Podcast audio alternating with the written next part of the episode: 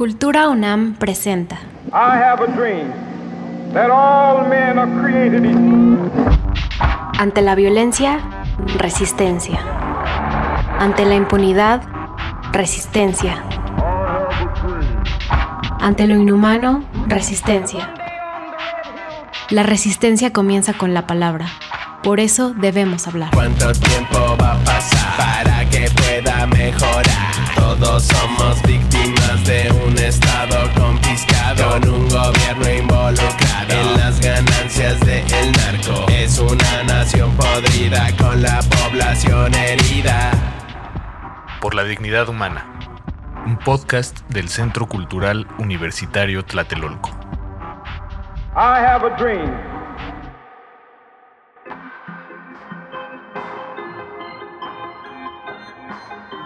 ¿Qué tal? Soy Jacobo Dayan, director del Centro Cultural Universitario Tlatelolco, en una emisión más de este podcast por la dignidad humana.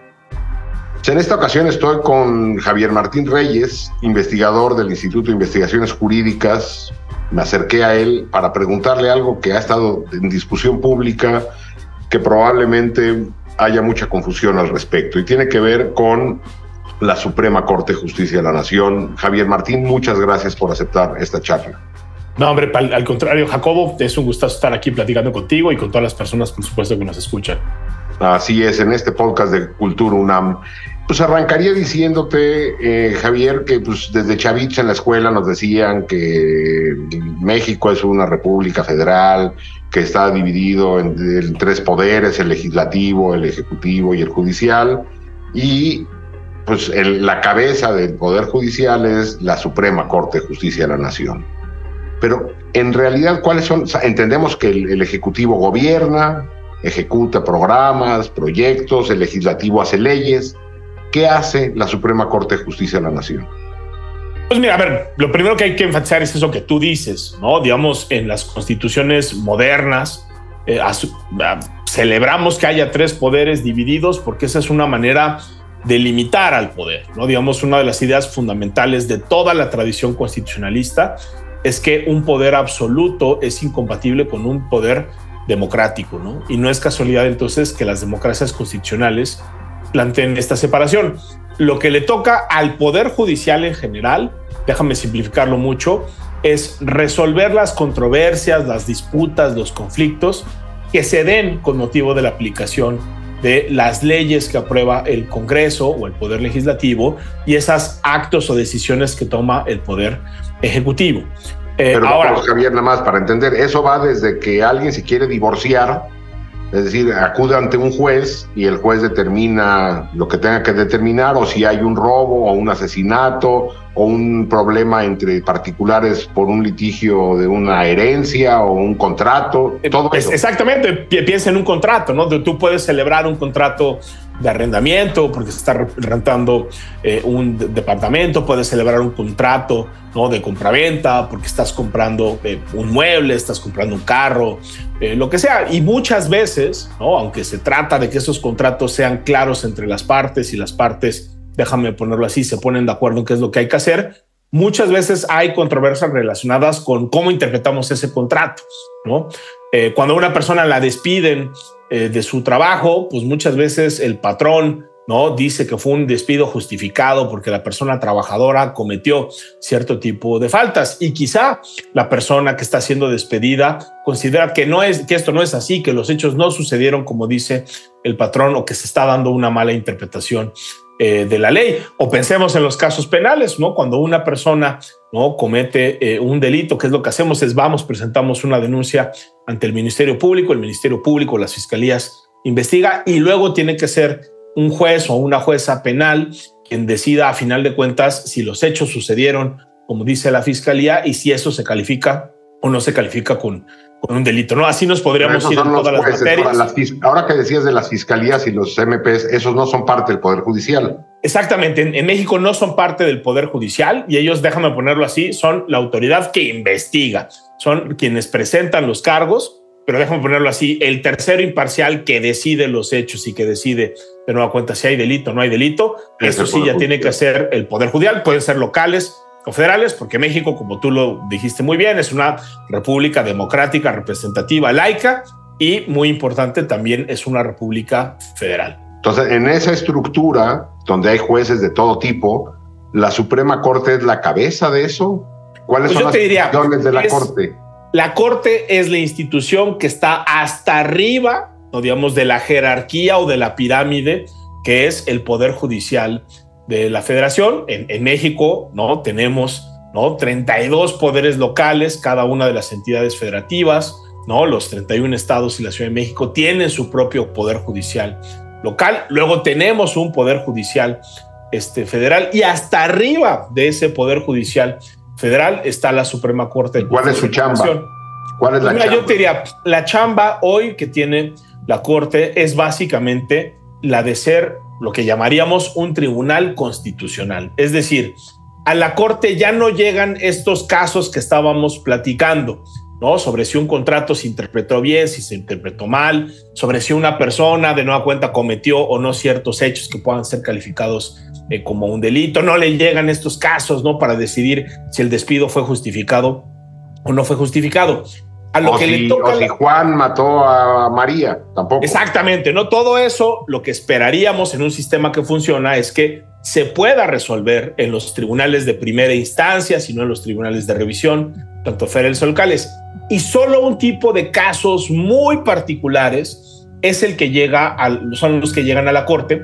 Y esos casos son donde hay un problema de constitucionalidad, es decir, donde alguien dice, oye, esta ley que me estás aplicando, que sanciona como delito criticar al gobierno, por poner un ejemplo eh, hipotético, pues más allá de si yo critiqué o no al, al, al, gobierno y si soy responsable y sobre si se hizo un buen ejercicio para ver si esas palabras que dije son o no ofensivas, ¿no? uno puede hacer el planteamiento de decir, oye, esa norma penal que dice que es delito criticar al gobierno va en contra de la constitución. ¿De qué? Bueno, en este caso sería muy claro, en contra de la libertad de, de expresión.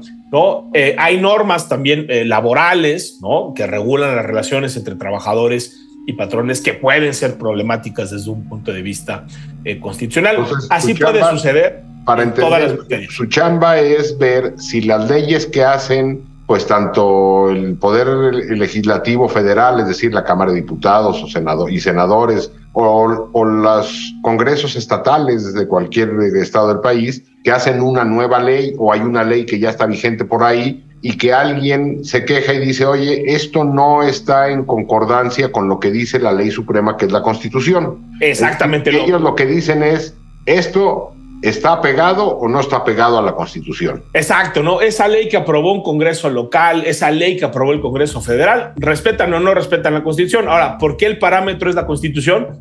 Por lo que tú decías, Jacobo, porque es la ley suprema, ¿no? Digamos, otro de los principios de cualquier democracia constitucional moderna es que la Constitución es una norma, es decir, todo lo que está ahí es obligatorio para todas las personas y todas las autoridades y todas las leyes que están por abajo o todas las decisiones que toma el presidente, los gobernadores, los presidentes municipales, la administración pública en general, tienen que apegarse a la Constitución. Bueno, la Corte lo que analiza, ¿no? Son los casos más importantes, los más relevantes, los más novedosos, donde lo que se plantea eh, es que una ley o un acto de una autoridad son contrarios o rebasan los límites que establece la Constitución.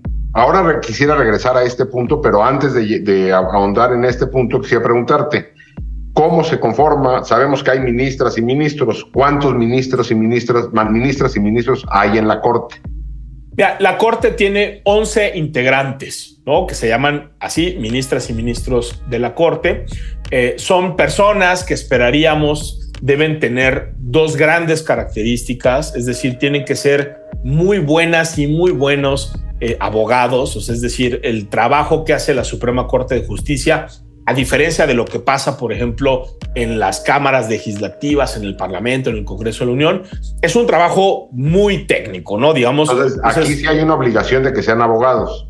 Sí, es decir, para ser, no digamos, ministro o ministro de la Corte, muy importante, hay que ser una persona con el título de la licenciatura en Derecho y tener por lo menos 10 años de antigüedad, ¿no? Porque esos 10 años, pues por lo menos para garantizar un mínimo de, experiencia.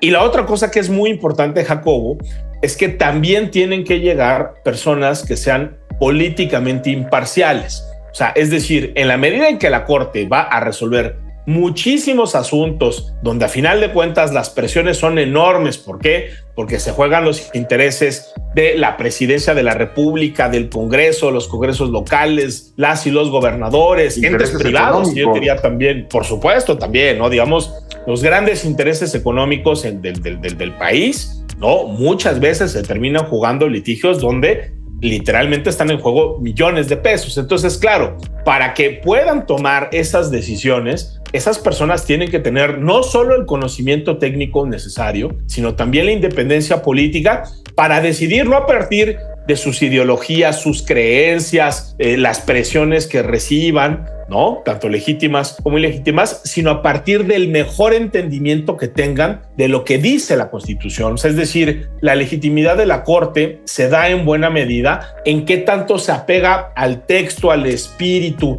de la Constitución, a las decisiones previas de la Corte. Entonces, es, una labor no solo compleja, sino diferente al trabajo de representación que hace el Poder Ejecutivo y el Legislativo. En el Ejecutivo y el Legislativo sí queremos tener personas que defiendan ciertos ideales, ciertos programas de gobierno por los que votamos y que esperamos ver materializados en la realidad. El Tribunal Constitucional, nuestra Suprema Corte, juega un papel diferente. La Corte es algo así, déjame poner la metáfora, como el árbitro del partido de fútbol. ¿No? Que tiene que dejar que las y los jugadores tomen las decisiones que más le convengan a sus equipos, pero en el momento que haya una falta hay que marcarla, si hay un fuera de lugar hay que marcarlo, si hay un penal hay que hacer lo mismo y a veces también tiene que sacar las tarjetas amarillas eh, o rojas. ¿Por qué? Porque el trabajo es ese. Es decir, cuando una decisión o cuando una, una jugada de los actores políticos está dentro o está fuera de esos límites, de esas reglas que están establecidos en la Constitución. ¿Quién elige a estas personas? Entonces, si no, o sea, entiendo lo que me dices de que pues, es como decirle a los jugadores de, o a jugadoras de fútbol que elijan al árbitro o a la afición que elija al árbitro. Es decir, sí, exactamente, ¿no? al ser una chamba técnica, lo que uno buscaría es de que esas personas si, si, fuera por elección directa, como si votamos por el presidente o la presidenta, por el Congreso, pues esas personas tendrían ciertas obligaciones con sus electores, o harían campaña ofreciendo A, ofreciendo B u ofreciendo C y estarían sujetos a intereses económicos para hacer campaña. Entiendo entonces que no sería útil esta propuesta de eh, vamos a, a votar todo el mundo por los jueces. Hoy, ¿cómo se eligen? Sí, a ver, yo, yo creo que los, los, dos temas son, son muy importantes, ¿no? A ver, lo, lo, lo primero, ¿no? ¿Qué pasaría si eligiéramos como elegimos al Ejecutivo y al Legislativo al Poder Judicial, pues que lo que, lo, que veríamos naturalmente es una partidización de esas designaciones, ¿no? Entonces, ¿a quién le deberían la chamba las y los ministros de la Corte? Pues a quienes les dieron votos o a quienes les dieron recursos. Y en México y en el mundo, típicamente, quienes tienen la capacidad de movilizar los votos y de convocar a las personas a las urnas son los partidos políticos. Y obviamente quien puede financiar campañas muchas veces son los grandes intereses eh, económicos. Ahora, esto no es una hipótesis. Yo, te diría, Jacobo, hay eh, países donde se ha decidido elegir, ¿no? Por democráticamente o por elecciones populares a la judicatura y la verdad es que los resultados son son bastante desastrosos. Bolivia es un muy buen ejemplo donde las cosas no han salido bien. La gente vota muy poco, desconoce las candidaturas, las personas que llegan no tienen la capacidad. Y lo que tú dices, se sienten comprometidas con las personas por las, por las que votaron. Pero la metáfora es, es, es muy buena, es como si en el fútbol las aficiones terminaran decidiendo quién va a ser el árbitro del partido. Bueno, pues quién pondría al árbitro las aficiones más grandes, ¿no? Y eso que haría que en el momento que está pitando el árbitro se acordara que el cargo o la chamba se la debe a esa afición en particular y eso por supuesto que podría sesgar sus, sus decisiones, ¿no? Por eso es que en, en, México y en prácticamente todo el mundo, eh, Jacobo, se han diseñado otro tipo de procedimientos para designar a ministras y ministros. Nuestro procedimiento no es ni de ser que el mejor, yo creo que se tendría que mejorar en muchos aspectos, porque en México, ¿cómo se eligen a ministras y ministros? Es el presidente de la República el que manda una propuesta, o sea, por cada vacante por cada cargo que hay. Él manda tres propuestas, una terna, y después el Senado tiene que elegir con una mayoría calificada. Esto es muy importante.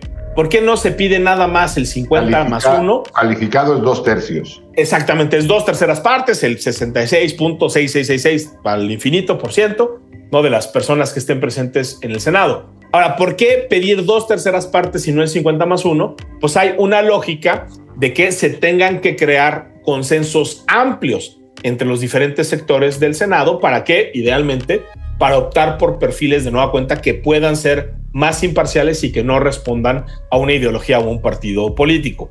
Ahora, la trampa, déjame ponerlo así, en el caso de la Constitución mexicana, es que nuestra Constitución dice, y esto es algo que viene de la era no democrática de México, también hay, hay que decirlo, que si el Senado se tarda más de 30 días en contestarle al presidente, el presidente nombra. Eso que hace de entrada que haya una enorme presión para el Senado, que no tengamos el tiempo suficiente, incluso como sociedad, para poder analizar los perfiles de esas tres personas que están siendo eh, propuestas. Y lo que es todavía peor, Jacobo, es que la Constitución dice, bueno, si el Senado no le aprueba la propuesta al presidente o no se logran estas dos terceras partes, entonces el presidente manda una segunda propuesta. Y en esta segunda propuesta o en esta segunda terna, lo que dice la Constitución es de nuevo, si el Senado se tarda más de 30 días, el presidente nombra directamente y lo que es todavía más nefasto, digamos en términos de diseño institucional, es que dice la Constitución que si la segunda propuesta del Senado es rechazada, entonces el presidente nombra directamente a eh, la persona. ¿Esto qué hace? Que le da un enorme poder al presidente de la República. El presidente, de nueva cuenta, no solo el actual, sino todos los que han nombrado ministros desde 1994 a la, a la fecha, saben perfectamente que pueden mandar no muy buenas propuestas para la Corte y que a final de cuentas el Senado está un poco atado de manos porque le acepta o una de esas tres propuestas o sabe que en la siguiente ronda el presidente les, les, puede poner. Entonces, de nueva cuenta, es un procedimiento muy imperfecto, hay que decirlo, pero digamos, un remedio como las elecciones populares, creo que saldría todavía más caro que la enfermedad, ¿no? Por decirlo de alguna Digo, porque una de las problemáticas es esa que mencionas, de que el procedimiento genera presión al Senado, pero la otra también lo que ha ocurrido históricamente es de que se dividen, es decir, si hay tres huecos o tres vacantes, pues eh, un partido se queda con uno, el otro con otro, o dos con uno y uno con el otro, que tampoco es lo ideal. Es decir, tendríamos que tener mecanismos mucho más democráticos de selección, que el que tenemos no es el ideal, pero la propuesta que se pone de, de poner a elección sería todavía peor. Bueno, eso ya nos queda más o menos claro. La otra entonces que te pregunto es, porque también es hasta un debate es, si la Corte lo que hace es validar si normas o acciones están apegadas al marco constitucional, no tiene la facultad de decidir o opinar si una ley es buena, es mala, conviene, no conviene. Es decir, no le mandamos, la, la, Corte no recibe casos para dar su opinión sobre si una ley es buena o es mala. O decir, esto no se apega al marco constitucional, aunque la norma sea buena. Sí, a ver, totalmente. Y, y, déjame regreso al símil, ¿no? Al árbitro en un partido de fútbol no le toca decir si le gusta cómo juega un equipo o no. Si le gusta que el equipo esté echado para atrás, que juegue 4-4-3 o 4-4-2. No, no 4, está para 4, decir. 4-4-3 no puede jugar porque ya. Claro, es, es, es, exactamente. 4-4-2. Ahí, ahí, ahí, sí está para decir que hay ¿no? un jugador de más, era el 4-3-3, eh, ¿no? Pero digamos, ¿no? El, el, el, árbitro del partido de fútbol no está para decir si la alineación le gusta o no le gusta, si tiene que entrar un jugador o no, eh, si hay que jugar, déjame ponerlo así, este, más al pressing o más atrás. es decir, esas son estrategias que libremente tienen que elegir las y los jugadores. ¿Para qué está el árbitro? Para marcar las faltas, para marcar las infracciones al reglamento. En la corte pasa lo mismo. Es decir, en una democracia se vale y tiene que ser así, ¿no? Que la ciudadanía elija entre diferentes programas de gobierno, ¿no? Un requisito indispensable para tener democracia es que, es que hay alternativas distintas. Imagínate si todos los partidos políticos propusieran exactamente lo mismo y todas las candidaturas propusieran lo mismo, pues para qué dientes tenemos elecciones si a final de cuentas estamos votando por el mismo programa. Entonces, esa diversidad es importante y esa diversidad se puede y se tiene que traducir en políticas públicas diferentes, de izquierda, de centro, de derecha, liberales, conservadores, es decir, las podemos clasificar de muchísimas maneras y la democracia es eso, es elegir. A la Corte no le toca decir si le gusta o no le gusta una ley o una decisión. No le toca decidir si es la mejor o es la peor según una ideología, según un partido político, según una concepción. A la Corte lo que le toca es marcar las faltas que se dan en, déjame ponerlo así, la cancha del sistema jurídico. Es decir, cuando esas decisiones rebasan los límites que marca la Constitución, cuando estas decisiones van en contra de esas normas que están en la Constitución y en las leyes, ahí es cuando la Corte está para poner el límite y decir no se vale. Eso no quiere decir que sustituya al legislador, eso no quiere decir que sustituya al presidente. Simple y sencillamente le está diciendo, así como el árbitro de fútbol le está diciendo, usted cometió una infracción que amerita penal y una tarjeta roja, pues lo mismo, el día que se aprueba una ley que es inconstitucional por su procedimiento o por su fondo, a la Corte está para decir, esta ley la tenemos que invalidar. ¿Por qué? Porque es contraria a la Constitución, no porque nos gusta o no nos gusta, ¿no? Sí, digo, creo que el ejemplo que das es perfecto.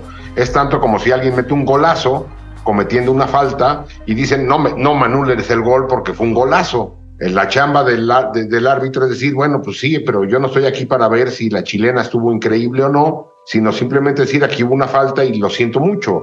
Esté muy bonito o muy feo el gol.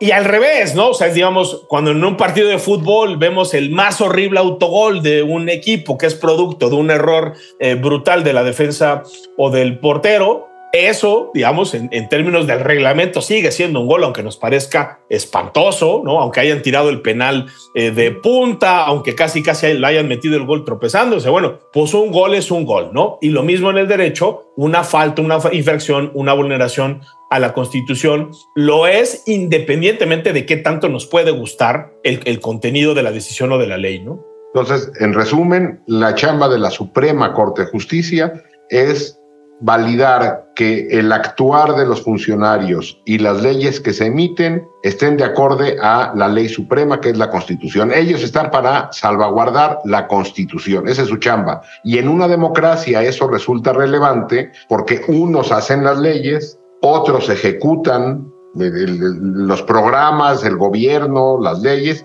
y otros validan que no se viole la ley y otros validan, que es la Suprema Corte, que la máxima ley esté en concordancia con todo lo que está ocurriendo ahí abajo. Exactamente, ¿no? Y, otra cosa importante, Jacobo, hay que decirlo, es ni la Corte ni el Poder Judicial pueden, casi nunca pueden actuar de oficio, es decir, ellos solitos. Sea, incluso si ven que una ley es inconstitucional, se tienen que esperar a que alguien presente una demanda, un juicio de amparo, una acción de inconstitucionalidad, algún medio de defensa para entonces sí pronunciarse. Esa también es, digamos, una de las limitaciones, ¿no? En ese, en ese sentido. Y sí, hay, hay, que verlo así. El, el, la Suprema Corte de Justicia es algo así como el gran árbitro de la, de la democracia. El gran árbitro que no actúa solo, sino que si, le, que, si le hablan por teléfono y le dicen, oye, échame la mano con esta. Es como, el, como en el bar, ¿no? O sea, oye, hay que revisar esto. Bueno, pues vamos y lo, y lo revisamos. Y de nueva cuenta, tiene que ser un procedimiento ¿no? que te garantice que esa decisión de revisión de la jugada del VAR o de la constitucionalidad se haga de manera técnica, de manera imparcial, de manera clara, porque lo que quieres es eso, es un árbitro que sea confiable y que y permita que siga el juego democrático, ¿no? Bueno, una pregunta más para terminar, Javier, que también me surge a partir de la información que ve uno noticias. Eh, se culpa mucho a los ministros, particularmente al, a, a quienes preside la Suprema Corte, por el actuar de jueces en todo el país, que si liberaron a un narcotraficante, que si hay corrupción aquí en, el poder, en un tribunal o un juez, son responsables la Suprema Corte o la presidencia de la Suprema Corte por el accionar de todos los jueces del país? Esta yo creo que es una pregunta importantísima, Jacobo, eh, porque de alguna manera nos muestra cómo el Poder Judicial funciona con una lógica diferente que la del Poder Ejecutivo.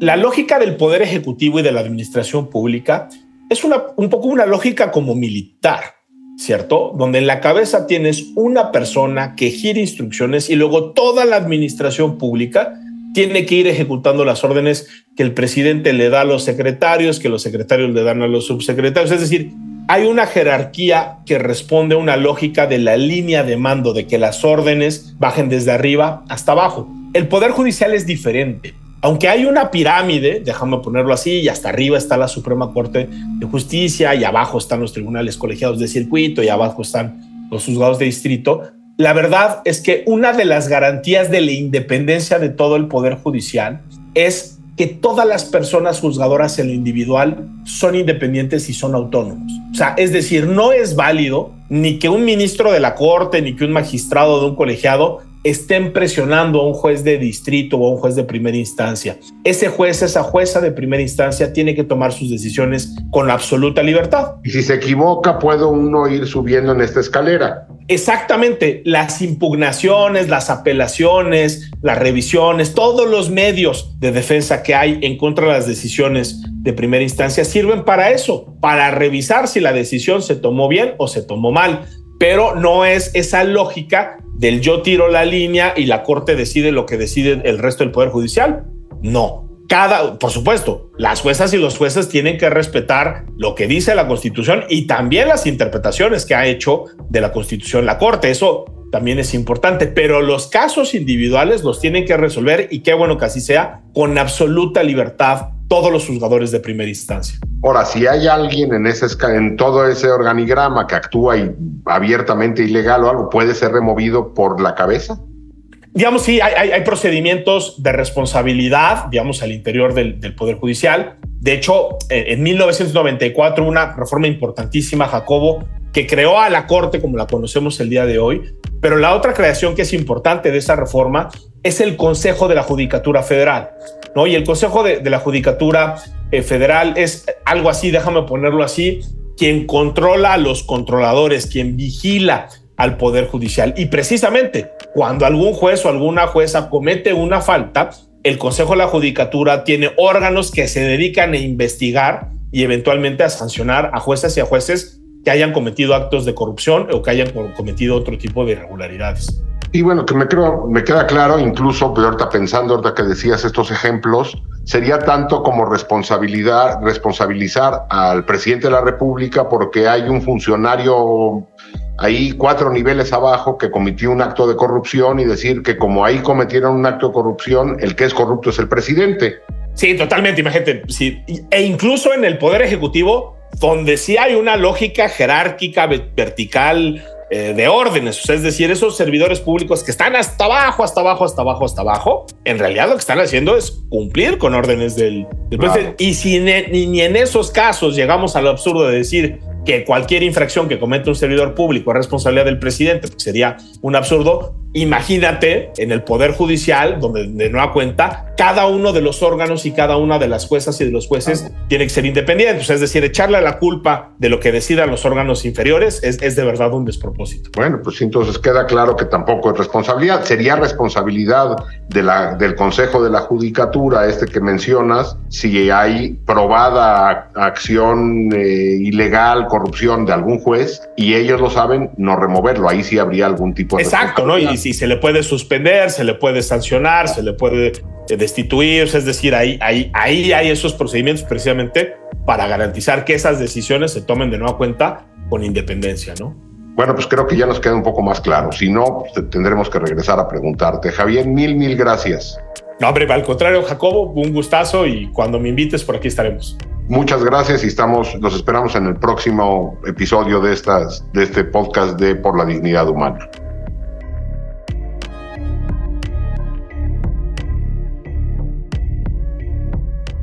Cultura UNAM.